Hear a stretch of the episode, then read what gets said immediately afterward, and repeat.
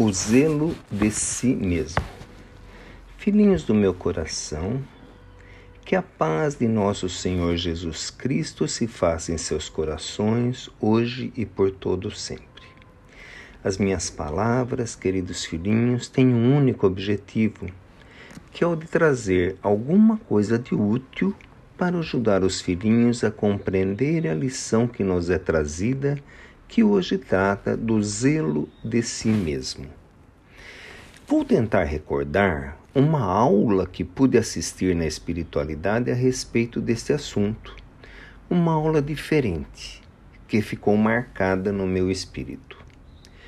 Com quase uma centena de alunos para buscar compreender o assunto, nosso instrutor usou uma forma diferente de nos ajudar ele solicitou que cada um de nós formulássemos uma questão a respeito.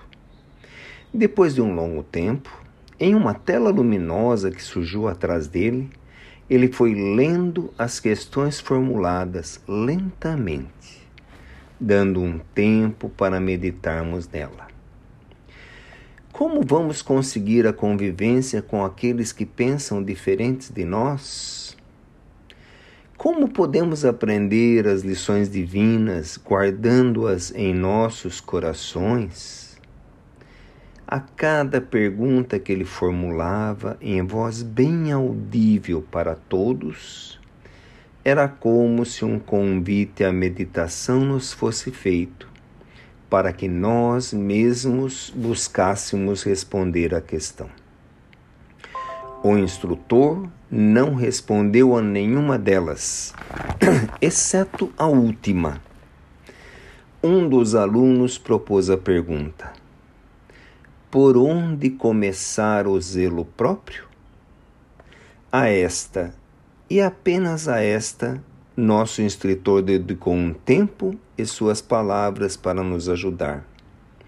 E nos lembrou da oração e nos lembrou que os discípulos pediram a Jesus que os ensinasse a entrar em sintonia com o Pai. E neste momento, o Cristo de Deus doou a todos a oração do Pai Nosso.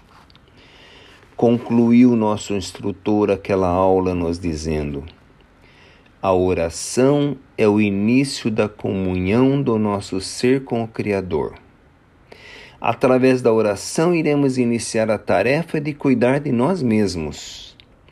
Sempre que formos chamados ao aprendizado, ao perdão ou a qualquer outra tarefa de ordem espiritual, iniciemos pela oração, que será para cada um de nós como o alicerce de qualquer outra construção que quisermos empreender.